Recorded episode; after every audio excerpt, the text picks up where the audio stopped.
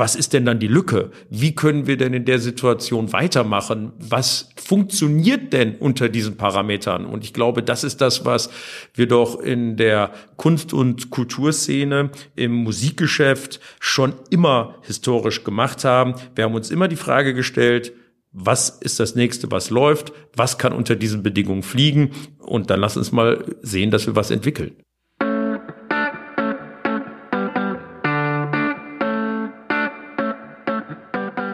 May the Dorf be with you. You are listening to Michael and guests from Düsseldorf. Hi, herzlich willkommen zu einer neuen Episode von May the Dorf be with you. Mein Name ist Micha Krisch und dieser Podcast hier, das ist eine gemeinsame Zusammenarbeit mit The Dorf, dem Magazin für Düsseldorfer Spots, Highlights, Gesichter und Gegenwartskultur. Wir sprechen hier regelmäßig mit verschiedenen Menschen aus Kunst, Kultur und Gastro, damit sie uns eben erzählen, wie es ihnen in der aktuellen Zeit ergeht, woran sie arbeiten und vor allem, wie man sie unterstützen kann. Michael Brill ist mein heutiger Gesprächspartner. Er ist Geschäftsführer von D-Live und in dieser Position verantwortlich für die Merkur Spielarena, den ISS Dom, die Mitsubishi Elektrikhalle, das Castello und das Altus Open Air Kino. Man hört also schon, ein sehr beschäftigter Mann und 2020 sollte eigentlich für D-Live das erfolgreichste Geschäftsjahr überhaupt werden. Bis eben Corona kam. Wir unterhalten uns über die Folgen und zukünftige Projekte, wie zum Beispiel das Local Hero Festival, das ist eine Initiative, wo sich Kulturschaffende aus Düsseldorf und Umgebung noch bis zum 19.06. bewerben können, um eben das Autokino in Düsseldorf als Bühne für ihre Kunst zu nutzen. Wenn das für euch interessant ist, dann findet ihr wie immer die ganzen Links zu dieser Episode in den Show Notes. Ja, wir hoffen, dass euch dieser Podcast gefällt. Teilt ihn gern in eurem Umfeld. Schreibt uns auch gerne eine Nachricht, wenn ihr mögt. Und ja, vor allem aber unterstützt Kunst, Kultur und Gastro in Düsseldorf und natürlich auch in jeder anderen Stadt.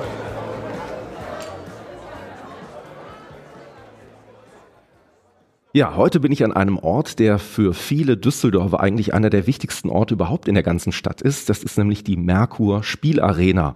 Neben Fußball finden hier aber auch vor allem ganz viele andere Veranstaltungen und Konzerte statt. Und ich sitze hier gemeinsam mit Michael Brill. Michael ist Geschäftsführer bei D-Live. Wie sehr sehnst du dich denn gerade aktuell wieder nach Live-Konzerten mit Publikum? Ja, naja, das ist ja äh, meiner eigene Lebensgeschichte und äh, das, was wir hier als Team ähm, den ganzen Tag als wesentliche Beschäftigung haben, Live-Events und die Sehnsucht ist gewaltig. Eine Zeit ohne Live-Events ähm, ist für uns eine ganz furchtbare Diät, die kaum erträglich ist. Äh, Gott sei Dank haben wir das Autokino mit den Autokonzerten, so dass wir nicht ganz auf dem Trockenen sind, aber das ist schon eine einzigartige Situation und ich hoffe sehr, sehr, dass wir schnell wieder eine Normalisierung erfahren werden.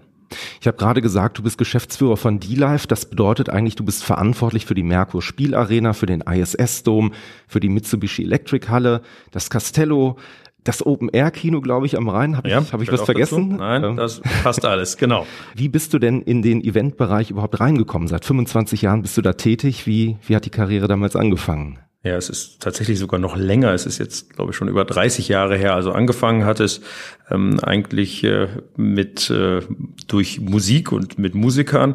Ähm, mein Bruder hatte selber eine Progressive Rock Band und äh, meine Aufgabe war es eigentlich ähm, immer, mich um das Organisatorische zu kümmern und das hat mir sehr, sehr viel Freude gemacht, mehr als die Musik selbst, muss ich gestehen. Ähm, und habe mich dann entschlossen, am Anfang der 90er in New York im Madison Square Garden die ersten Erfahrungen im Venue Management zu machen. Das gab es damals überhaupt überhaupt nicht in Deutschland, dass privatwirtschaftliche Unternehmen ähm, Arenen und andere großen Spielstätten betrieben haben. Hat mich absolut fasziniert. Natürlich ist der Madison Square Garden the most iconic äh, Event äh, Center, den es überhaupt auf der Welt gibt. Und ähm, ja, danach hatte ich derartig äh, das Feuer gefangen, dass ich wusste, mein Leben muss in diesem Business stattfinden und äh, das hat sich seitdem auch nicht verändert. Du bist ja seitdem eine ganze Menge rumgekommen auch. Du bist Amerika, hast du gerade gesagt, du bist auch in Asien tätig gewesen. Gibt es denn da so gravierende Unterschiede eigentlich zwischen den Märkten, also wie so Konzerte oder Live-Events ablaufen? Oh ja, gewaltig. Äh, denn äh, Musik- und Kulturveranstaltungen haben eben was mit Kultur zu tun, haben etwas damit zu tun, äh, wer performt und wer das Publikum ist, wo es stattfindet, wann es stattfindet, mit welchem Hintergrund es stattfindet. Und äh, deshalb ist jede Veranstaltung, egal welcher Art, immer im Kontext der Location und der Künstler und des Publikums zu sehen. Ähm, und äh, da sind auch ganz unterschiedliche Marktbedingungen, die zu berücksichtigen sind. Und und am Ende ist es sogar so, dass der ganz kleine Mikrokosmos eine große Rolle spielt. Veranstaltungen finden in Düsseldorf beispielsweise anders statt als in Berlin. Ähm, und äh, das lässt sich auf jedes geografische Gebiet skalieren. Das ist sehr, sehr wertvoll, das zu erkennen und festzustellen, ähm, weil am Ende ist es ja unsere Aufgabe festzustellen, welche Inhalte äh, lassen sich tatsächlich am besten auf einen Markt übertragen und äh, auch in welcher Art und Weise dann vermarkten und ähm, erfolgreich über die Bühne bringen. Mhm. Seit 2017 bist du verantwortlich eben für die Düsseldorfer Veranstaltungshallen. Ich habe im Dezember noch ein Interview gelesen, wo dann eben bekannt gemacht wurde, dass du eben bis 2025 auch Geschäftsführer bei D-Live bleibst. Und da wurde eben auch angekündigt, 2020 soll eigentlich ein neues Rekordjahr werden. Und dann kam eben Corona. Und dann kam alles anders. Dann kam alles anders. Wie im echten ja. Leben. Wie im echten Leben, ja hat dich denn, also wie, wie hat euch denn diese Situation getroffen? Also wie ist das damals auf euch zugekommen? Naja, vielleicht einmal nochmal kurz äh, ausholen. Wir haben ja in Düsseldorf äh, sehr, sehr viel verändert. Es war ja so, dass die Veranstaltungsstätten Teil der DCSE war, einer Gesellschaft, die sowohl den Bereich des Kongressgeschäfts als auch des Live-Entertainment- und Sportgeschäfts abgedeckt hat. Und ich glaube, dass wir damit in Düsseldorf nicht so zielgerichtet dem Markt antworten konnten, wie es vielleicht an anderen Standorten der Fall war und wir vielleicht ähm, früher nicht so gut aufgestellt waren, was die Strahlkraft von Düsseldorf im Live-Entertainment, im Musikgeschäft anging. Und äh, durch den Umbau der Gesellschaft mit äh, die Live konnten wir im Prinzip beweisen, dass wenn wir all das, was Produktion, Booking, Vermarktung von Veranstaltungen angeht, ganz gezielt in einer guten Teamstruktur ähm, aufsetzen, dass wir damit einer hohen Flexibilität hier in Düsseldorf viele Themen anziehen können, die es noch nicht gab. Und ich glaube, die Fantasie, die wir haben, was in der Zukunft noch kommt, ist gewaltig. Ähm, das vielleicht nur kurz äh, noch vorab. Mit äh, die Live du hast es gerade richtig gesagt, ähm, haben wir für 2020 ein echtes Rekordjahr mit gewaltigen äh, Steigerungen in allen Bereichen, sowohl Umsatz, äh, erwartete Besucher. Wir haben dieses Jahr mit fast 2,4 Millionen äh, Besuchern hier in unseren Venues in Düsseldorf gerechnet. Wir haben äh, mit über 340 Veranstaltungen ähm, gerechnet und als dann am 12. März der Shutdown erfolgte, ich glaube, da ging es uns so wie allen anderen, man konnte sich das gar nicht vorstellen, dass so etwas möglich ist und wir hatten auch überhaupt gar keine Fantasie, was das bedeuten würde und äh, haben seitdem, so würde ich sagen, drei ausgesprochen turbulente Monate hinter uns. Hm. Wir werden auch gleich etwas darüber sprechen, was ihr aktuell macht und welche Entwicklungen das Ganze auch bei euch intern nimmt. Jetzt ist es so, auf eurer Webseite steht so schön beschrieben, ähm, bei D-Live arbeitet ein Team von rund 100 motivierten Köpfen. Na, inzwischen, das wissen wir auch, wie bei vielen anderen, ist ein Großteil davon natürlich in Kurzarbeit. Du bist der Geschäftsführer. Wie geht man mit solcher Art von Kommunikation um? Also wie regelt man eine solche Situation? Ähm, ich glaube, dass wir hier bei die Live das große Glück haben, dass wir in den letzten Jahren eine Unternehmenskultur geschaffen haben, in der es eine große Transparenz gibt über das, was unsere Ziele sind, wie unsere wirtschaftliche Situation sind und welche Entscheidungen zu treffen sind, um gemeinsam als Team, auch wenn wir mit 100 äh, Mitarbeiter natürlich ein großes Team sind, wie wir als Team verantwortungsbewusst dieses Unternehmen weiterentwickeln können. Und als wir dann am 12. März den Shutdown erfahren haben, gab es sofort einen vollständigen Konsens bei allen, egal in welcher Position, von Rezeption bis zu den Direktoren, dass wir jetzt Maßnahmen finden müssen, um ähm, unser Unternehmen, dieses Schiff so gut wie möglich auf Kurs halten zu können. Und äh, wir haben dann auch als erstes städtisches Tochterunternehmen, ich glaube innerhalb von, von weniger als zehn Tagen, äh, eine entsprechende Vereinbarung geschlossen. Und äh, das ging ganz schnell, ganz fair, ganz klar. Und wir haben alle gesagt, wir, wir müssen den Gürtel enger schnallen. Das heißt nicht, dass wir zwingend auch viel weniger arbeiten. Aber äh, wir müssen jetzt sehen, dass wir dieses Schiff, was nicht klein ist mit 100 Mitarbeitern, gut auf Kurs halten. Und das ist uns tatsächlich gelungen im ersten Schritt mit den Möglichkeiten, was eben halt die, die Kurzarbeit bietet. Aber die Kurzarbeit sollte ja nicht als äh, in erster Linie äh, die Message sein, wir arbeiten jetzt alle weniger, sondern es ist eigentlich genau das Gegenteil geschehen. Wir haben äh, uns noch viel intensiver zusammengesetzt und überlegt, was ist denn dann die Lücke? Wie können wir denn in der Situation weitermachen? Was funktioniert denn unter diesen Parametern? Und ich glaube, das ist das, was wir doch in der Kunst- und Kulturszene, im Musikgeschäft schon immer historisch gemacht haben. Wir haben uns immer die Frage gestellt, was ist das nächste, was läuft? Was kann unter diesen Bedingungen fliegen? Und dann lass uns mal sehen, dass wir was entwickeln. Mhm.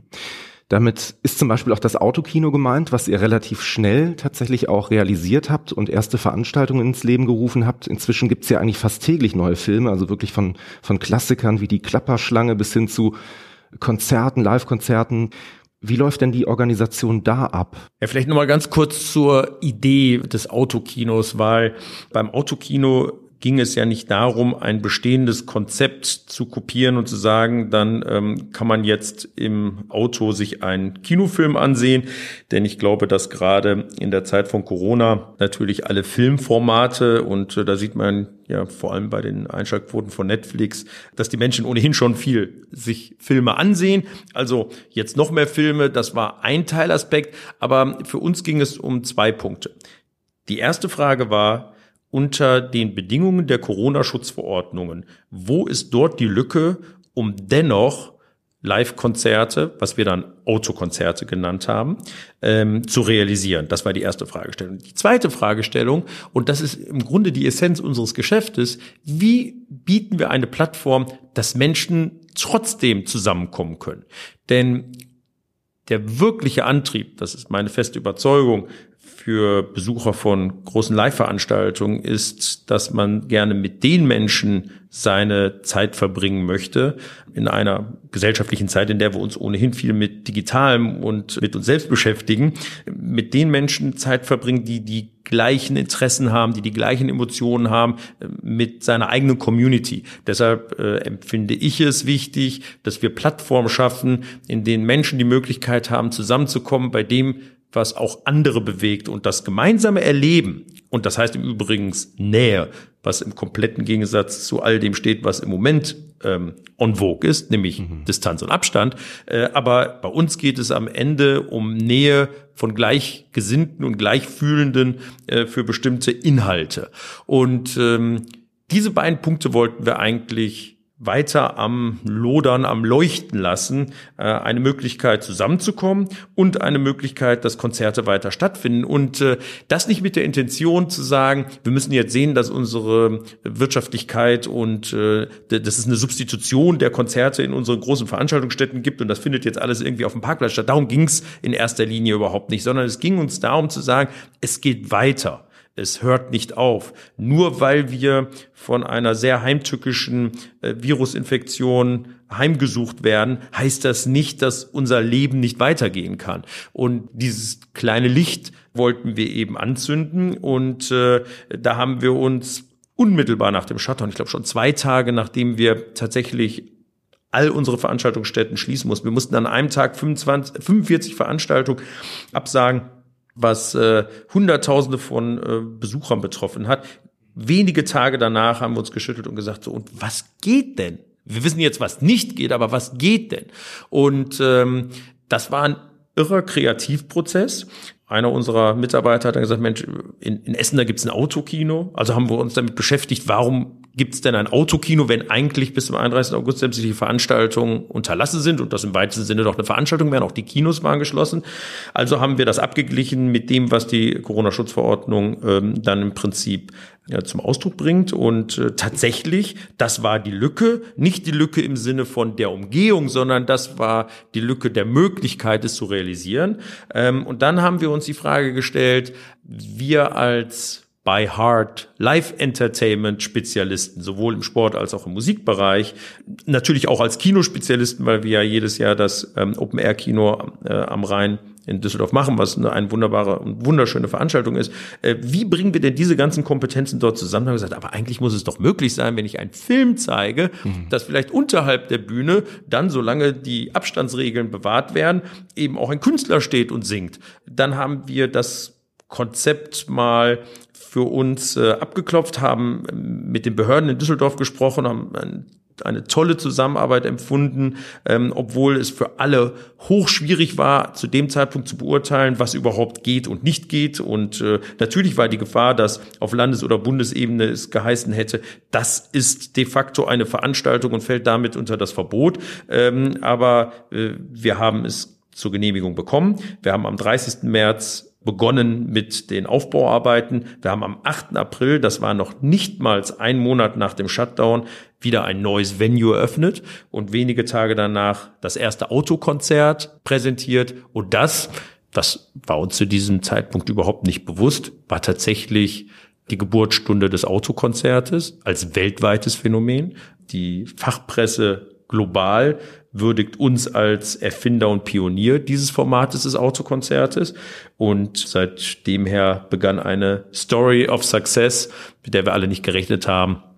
Und äh, wir sind stolz, dass wir weltweit diesen äh, Funken hier in Düsseldorf entzündet haben und äh, wahnsinnige Reaktion. Ähm, nicht nur mit unseren Veranstaltern, unseren Besuchern, mit den Künstlern, die hier tatsächlich stattgefunden haben, sondern auch mit allen Medien und äh, vielen Veranstaltern, ob in England, Singapur, Kanada, USA, die uns angerufen haben und gesagt haben, wie macht ihr das? Das wollen wir auch machen. Das äh, war großartig. Und es hat uns gezeigt, ja, auch ähm, die Steine, die einem manchmal in den Weg gelegt werden, sind vielleicht Material, um etwas Neues damit zu bauen. Jede Krise bietet auch seine Chancen, man muss sie eben suchen. Ich glaube, wir haben sie gefunden und äh, es hat für uns als Team, aber vor allen Dingen für uns als Düsseldorf, als Standort, als Stadt schon ein Stück weit die Weltordnung verändert, denn wir werden jetzt anders wahrgenommen als in der Vergangenheit, als äh, durchaus Keimzelle neuer Entwicklungen im Live-Entertainment und Konzertgeschäft und das bewegt uns.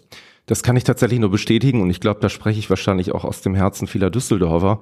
Meine Frau und ich, wir sind selber im Autokino ein paar Mal gewesen, um uns Filme anzugucken. Das kam zu dem Zeitpunkt einfach genau richtig, wenn man gemerkt hat, es war einfach so schwierig absehbar. Was kommt da auf uns zu? Was passiert da gerade um uns herum? Das war so eine Art von, naja, Normalität ist ja sowieso immer so ein schwieriger Begriff, ne? aber auf einmal hat man gemerkt, man hat wieder so eine Art von Ausflucht und das ist echt toll und die ersten Veranstaltungen, ich glaube, lange voraus waren dann auch ausverkauft, also wie du gerade sagtest, eine tatsächliche Erfolgsstory.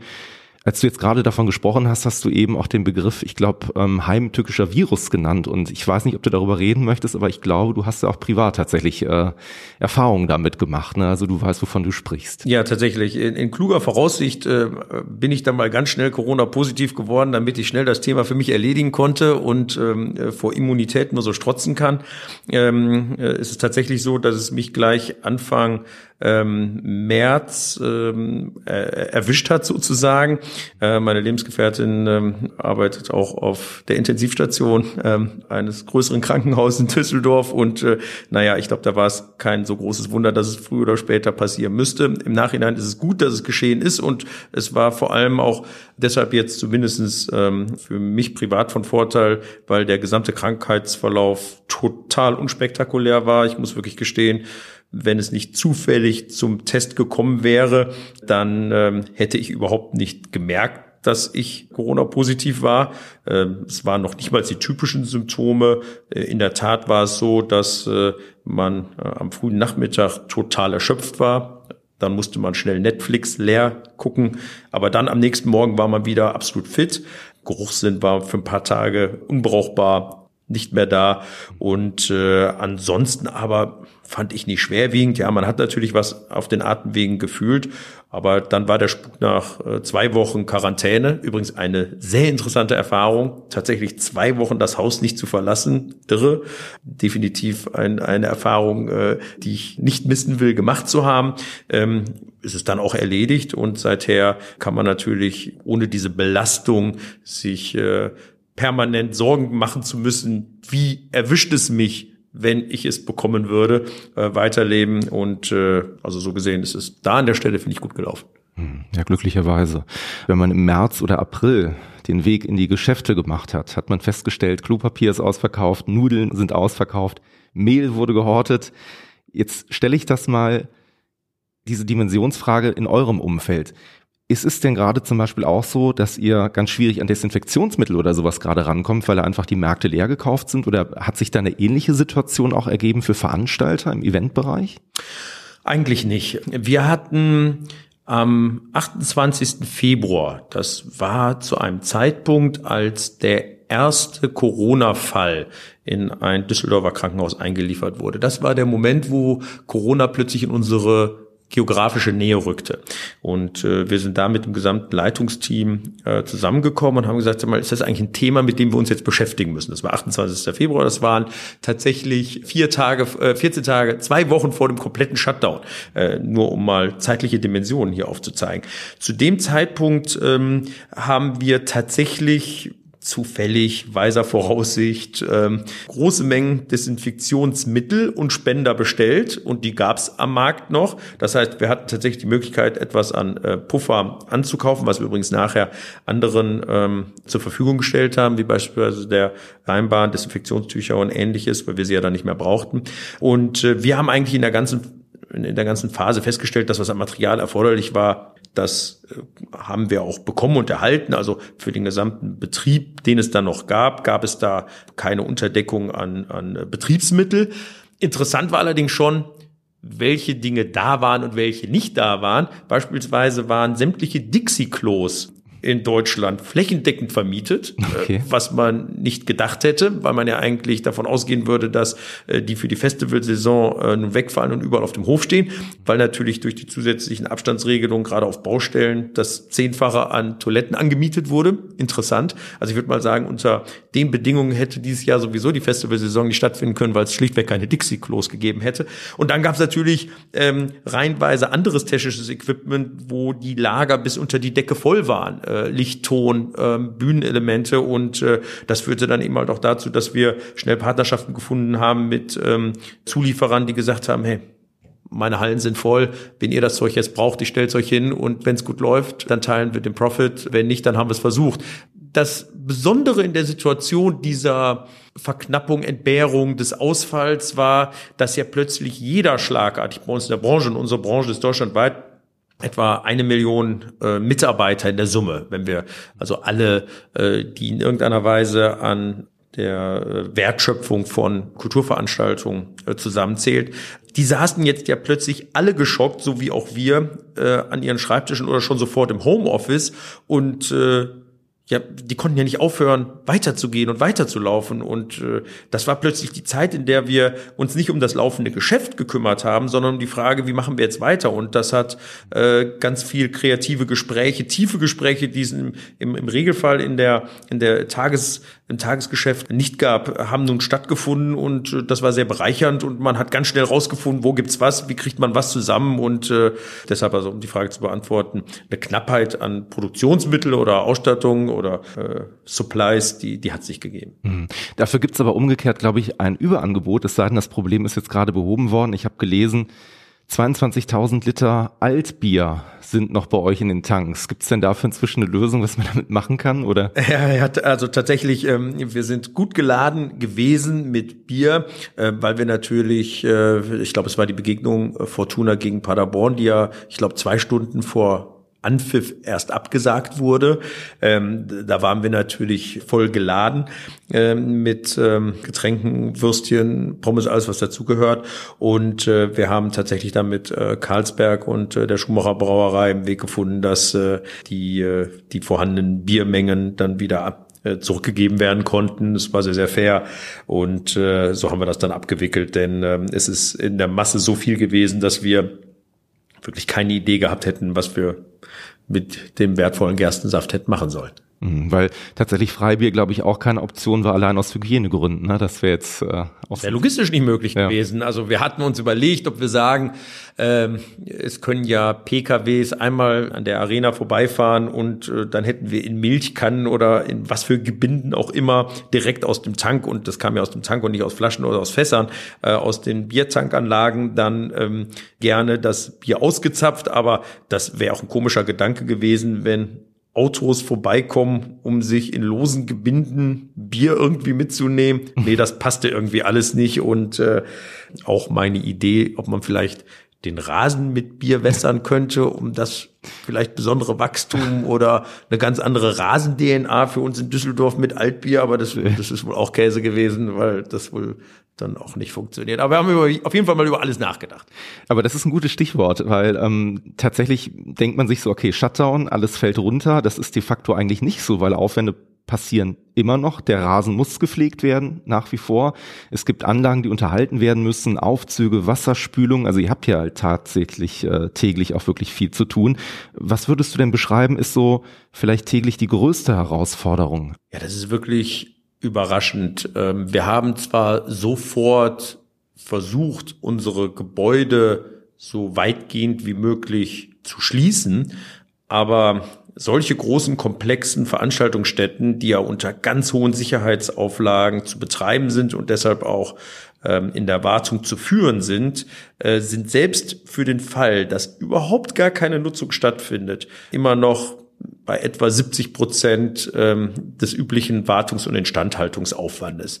Hm. Also, auch wenn wir die Türen verketten und alle weggehen und drei Monate, sechs Monate, ein Jahr nichts in einem ISS-Dom oder einer Merkur-Spielarena passieren würde, so haben wir über zwei Drittel des üblichen Aufwandes nach wie vor zu investieren. Wir müssen die Sprinkleranlagen regelmäßig prüfen, Wasserspülung, hast du schon gesagt, mhm. die Notstromaggregate, Notbeleuchtung. Wir müssen im Grunde ähm, zwei, dreimal pro Woche Tests durchführen, als wenn es der Normalbetrieb ist. Denn es gibt ja nun, äh, das ist auch gut so, keine Regelungen, wie man in der Gebäudetechnik umgeht, wenn es mal zu Shutdowns aus irgendwelchen Gründen kommt. Und äh, wir müssen natürlich sehen, dass die Betriebsfähigkeit mit dem Moment, wo die Türen und Schleusen wieder geöffnet werden, auch vollumfänglich äh, wieder gegeben sind. Also äh, unser Betrieb unter technischen Gesichtspunkten läuft zwar vermindert, aber im Grunde auf gleichem Level wie üblich. Hm. Du hast eben schon gesagt, Rammstein-Konzert wurde abgesagt oder verschoben auf nächstes Jahr. Tote Hosen wurde abgesagt. Einige andere Konzerte werden auch gerade verschoben und Veranstaltungen. Man muss aber auch dazu sagen, Rammstein ist ja auch nicht über Nacht zu Rammstein geworden, sondern hat sich auch langsam aber sicher diesen Weg äh, ja, erarbeitet. Und ihr habt euch wahrscheinlich auch in euren kreativen Meetings überlegt, wir wollen die Zeit auch nutzen, um vielleicht jüngeren Künstlern oder Talenten eine Bühne zu bieten. Und ab dem 19.07. habt ihr etwas oder wollt ihr etwas ins Leben rufen, das nennt sich Local Hero Festival. Was verbirgt sich denn dahinter? Ja, also das Local Hero Festival soll hier bei uns im Autokino die Bühne sein und Plattform für all diejenigen Kunst- und Kulturschaffenden, die Lust haben mitzumachen, sich mit einer Idee zu bewerben und dann ähm, äh, den Weg auf die Bühne zu schaffen bei diesem Festival. Ähm, das fällt bei uns unter äh, unser Department The Next Generation. Die Frage, was sind denn eigentlich die Themen von morgen, ähm, mit denen wir uns heute beschäftigen sollten? Und äh, das Konzept ist, jeder kann sich bewerben mit seiner Idee. Dann gibt es eine Düsseldorfer Jury, die sich Gedanken macht, was passt, was ist kreativ, was ist ideenreich, was ist was spannend, was könnte gerne gesehen werden und das bringen wir dann bei dem Local Hero Festival dann hier im Autokino auf die Bühne, denn mhm. ähm, ja, wir freuen uns total, dass Tim Bensko, Max Giesinger, äh, Schiller, äh, Hämatom, äh, World Club Dome, dass all die den Weg nach Düsseldorf gefunden haben. Wir haben ja schon äh, weit über, ich glaube in der Summe 40 großer Namen hier in den letzten Monaten im Autokino präsentieren können. Aber diese Bühne gehört auch als Signal für alle, die die Lust haben, Kunst, Kultur und Musik zu machen.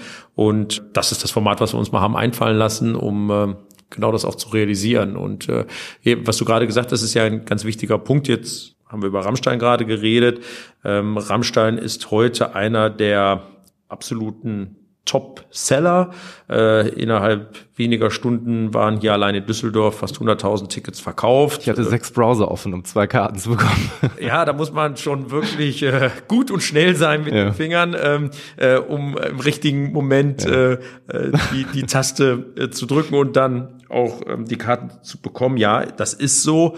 Aber wir dürfen nicht vergessen zu überlegen, wo beginnt die Karriere dieser Künstler und wie wichtig ist es für uns in Düsseldorf, dass auch der Beginn, die Wurzeln all dieser dann später einmal hoffentlich großen Namen ähm, gefördert und entwickelt werden muss. Und äh, für uns als die Live, auch wenn wir vielleicht oftmals wahrgenommen werden als die, die nur das große kommerzielle Musikgeschäft äh, abfrühstücken und äh, bei uns das Leben immer so furchtbar einfach ist, weil die ganzen Sellout-Artists sich hier die Klinke in die Hand geben und wir das dann absahen. Unser Interesse ist es, dass Düsseldorf genauso wie wir es im Sport schon unstrittig geschafft haben, als die Sportstadt Deutschlands dazustehen, möchten wir aber auch, dass Düsseldorf im äh, Musik- und äh, Live-Entertainment als einer der Top-Standorte in Deutschland gilt, weil äh, ich habe die feste Überzeugung, dass für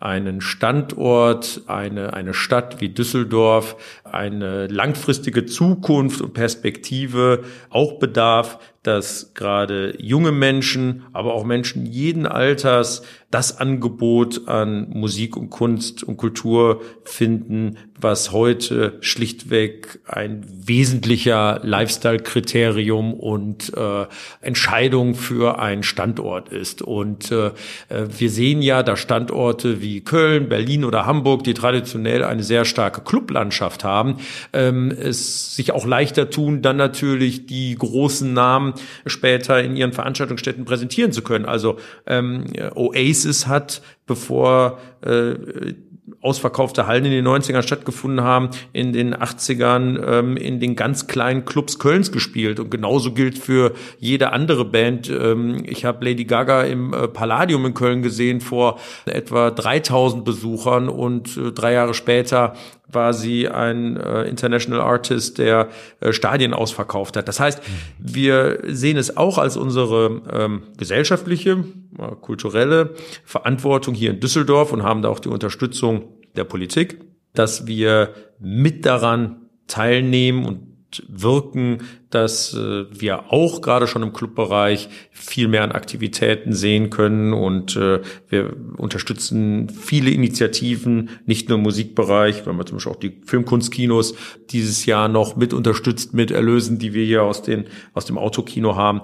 Das ist eine wichtige Aufgabe. Da fängt es an und wenn es alles richtig läuft, endet es im Stadion. Oder hoffentlich bald auf dem die Live Open Air Park, wo wir dann ja auch bis 80.000 eines Tages mal nachdenken können und dann haben wir es komplett abgedeckt. Und dann braucht sich ja jeder Künstler in der Welt nur noch Düsseldorf als Standort zum merken und schon ist er fertig.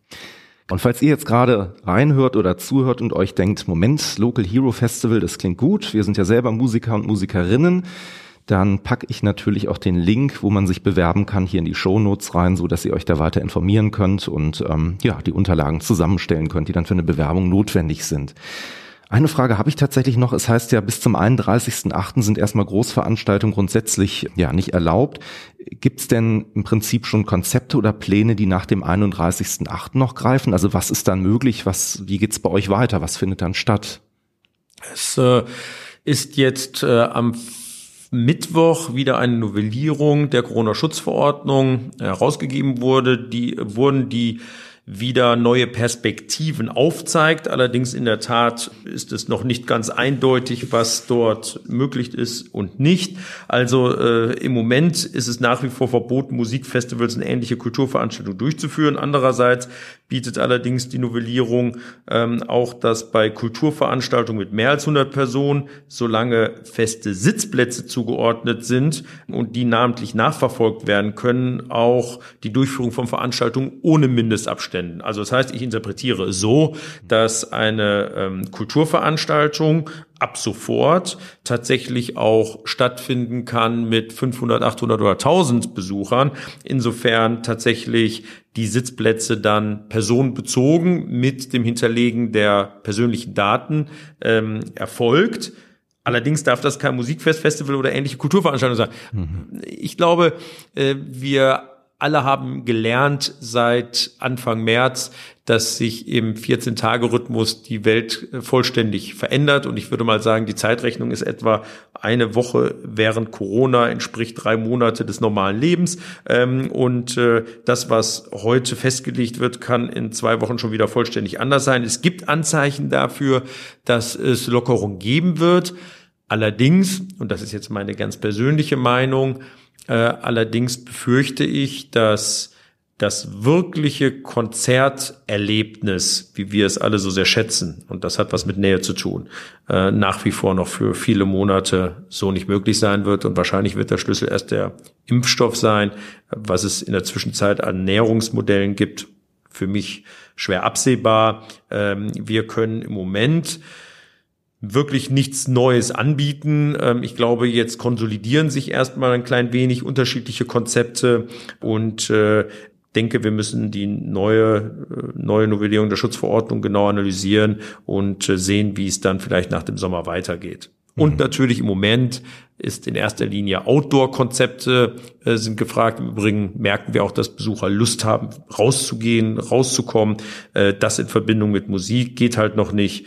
Wir haben kein nachfolgendes Konzept unmittelbar in der Schublade. Wir haben viele Ideen. Wir könnten beispielsweise in der Merkur Spielarena im Innenraum in einer Picknick-Konfiguration 2200 Besucher empfangen. Das heißt, alle kommen auf Decken in eingezeichnete Planquadrate äh, und könnten dort ein Konzert erleben. Aber wir müssen natürlich auch die Frage stellen, wie sieht ein Konzerterlebnis aus, äh, wo ich auf einer Fläche, auf der normalerweise 15.000 Menschen stehen, 2.000 Menschen sich bewegen, was ist das dann für ein Erlebnis des Künstlers, was ist für ein wirkliches Erlebnis für den Besucher, ähm, wie desperate sind die Zuschauer, um so etwas jetzt zu erleben und ähm, äh, inwiefern, und das ist auch eine wichtige Frage, lässt sich das denn überhaupt noch wirtschaftlich durchführen? Denn äh, die Autokonzerte waren ja auch nicht geprägt von üblichen Gagen, sondern geprägt von dem Licht der Hoffnung und dem Mut, dass es einfach weitergehen wird. Es wird weitergehen, es wird weitere Konzepte geben, es gibt tolle Ideen auch an anderen Standorten, wir beobachten das genau, allerdings realistisch ähm, glauben wir, das noch ein paar Monate dauert, bis wir wieder richtig einsteigen werden. Hm. Du bist ja auch international vertreten, also Mitglied in einem größeren Verband von Arenen. Ich hatte eben schon gesagt, aufgrund deiner Historie hast du eben auch äh, ja, Kontakte ins Ausland. Gibt es äh, da eigentlich so Leuchtturmprojekte, wo man sagt, oder Länder, wo man sagt, das ist ganz interessant, was da gerade passiert oder was die gerade machen? Ja, es ist jetzt unglaublich, was ich jetzt sagen werde, aber es ist tatsächlich wahr. Im Moment äh, ist der Leuchtturm, äh, das sind tatsächlich wir in Düsseldorf. Es ist im Moment genau umgekehrt, dass nämlich wir gefragt werden, wie habt ihr das gemacht? Wie funktioniert es genau mit den Autokonzerten? Ich habe gestern noch in einem Interview mit äh, Billboard, einer der führenden amerikanischen Zeitschriften des Musikgeschäfts, ein äh, Interview mit sehr detaillierten Angaben gegeben. Und äh, überall ist die Frage, äh, wie können wir das jetzt in den anderen Ländern machen? Denn wir sind in Deutschland zweifelsfrei der Führer und Vorreiter in ähm, Maßnahmen und Entwicklung während Corona. Das scheint so zu sein. Ich glaube, da können wir auch sehr stolz drauf sein, dass das so gelungen ist in Deutschland. Und äh, es gibt aber definitiv kein anderes Format, keine andere Idee, kein anderes Konzept, bei dem man das, was unser Geschäft ausmacht, nämlich die Nähe, kompensiert durch Distanz. Geht nicht, funktioniert nicht. Das Autokonzertformat ist im Moment das, was äh, uns ein wenig am Leben hält. Abschließend die Frage, ja, wie könnte tatsächlich in eurem Fall sinnvolle Hilfe aussehen oder gibt es etwas, was du dir von Politik auch wünscht? Ja, es ist, die, die Frage ist nicht ganz so einfach zu beantworten. Ich glaube, ähm, dass äh, in dieser Situation schwierig ist für jeden, der in der Verantwortung ist, kluge Entscheidungen zu treffen, die zwangsläufig richtigen zu treffen. Dafür ist diese Situation zu einmalig. Deshalb sind die, äh, die Meinungen, die es zu Ursachen und Wirkungen gibt, sind zu unterschiedlich. Ähm, ich glaube, dass es äh, alles andere als schwarz und weiß ist, was die Maßnahmen, die getroffen wurden oder auch nicht getroffen wurden durch die Politik äh, in der Bewertung sind. Ähm, wir wollen als Branche, und äh, das wollen wir am 22. Juni machen, äh, wollen wir mit einem Aufruf und ein, einer Einladung an alle Kulturschaffenden der, der Live-Kulturbranche auf uns aufmerksam machen. Ich habe es eingangs gesagt, es sind etwa eine Million betroffene Arbeitsplätze hier in Deutschland und ähm, wir wollen zumindestens, dass wir als Branche nicht äh, hinten rüberkippen, denn es besteht durchaus die äh, abstrakte Gefahr, dass man das Live-Entertainment, die Kultur als vielleicht etwas nicht so nützliches oder notwendiges, nützliches schon, aber nicht notwendiges in dieser Zeit sieht, so lange ähm, zu verschließen, äh, bis man tatsächlich den Impfstoff hat und alles sich wieder normalisiert. Äh, ich glaube, das muss mit hoher Sensibilität angegangen werden und äh, mit äh, viel mehr Variabilität und Flexibilität in Einzelgenehmigungen, äh, denn es gibt viele Konzepte, die denkbar sind, allerdings mit der Corona-Schutzverordnung nicht so ohne weiteres in Einklang zu bringen sind.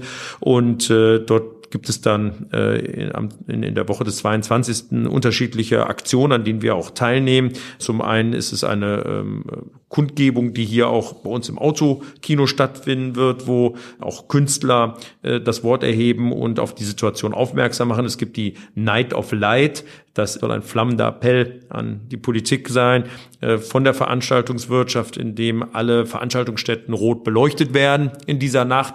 Ähm, ich glaube, für uns ist wichtig, dass genug Aufmerksamkeit besteht, dass hier ein, ein, äh, ein ganzer Wirtschaftszweig mehr als jeder andere betroffen ist. Es gilt für den Sportbereich im Übrigen ähnlich, zum Teil nicht so sehr für den Fußball, der hat immerhin noch die TV-Einnahmen, aber äh, natürlich Eishockey, Basketball, ähm, Handball, äh, Ding geht es äh, in den Profiligen, übrigens auch allen anderen Ligen natürlich ausgesprochen schlecht, aber bei uns besteht überhaupt gar keine Möglichkeit mehr des Weitermachens unter den gegenwärtigen ähm, äh, gegenwärtigen Situationen. Das ist aber keine Klage, so verstehe ich es auf jeden Fall nicht, sondern es ist äh, ein ein Aufruf, die Bedeutung unserer Branche zu sehen und uns zumindest nicht am Ende als Faustpfand des guten Gewissens geschlossen zu halten, sondern es muss sehr sorgfältig abgewegt werden, was geht und was nicht geht.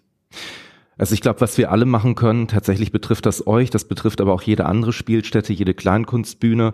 Das läuft unter dem Thema Keep Your Ticket. Ich glaube, auch das ist eine Sache, die, die euch auch sehr hilft, wenn wir sagen, okay, wir fordern jetzt nicht irgendwie das Geld zurück, sondern wir behalten unsere Tickets. Viele Konzerte werden ja verschoben, also die sind ja nicht abgesagt, sondern finden zu einem späteren Zeitpunkt dann hoffentlich statt. Und ich glaube, das ist für ja sämtliche Veranstalter und Betriebe, die sich eben auch im Eventbereich bewegen, gerade eine riesengroße Hilfe, wenn wir diese Tickets dann eben behalten.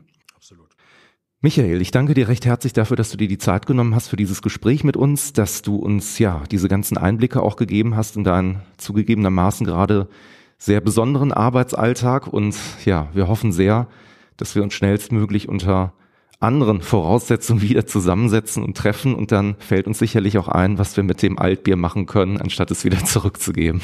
Ja, vielen, vielen lieben Dank für die Gelegenheit und ich kann nur alle, alle animieren, lasst uns mutig sein. Äh, es wird wieder weitergehen und äh, wir, wir werden Nachholeffekte sehen und äh, ich glaube, wir können auch in vielerlei Hinsicht gestärkt aus dieser Krise herausgehen und wir dürfen vor allen Dingen jetzt nicht Mut und Hoffnung verlieren. Es geht weiter.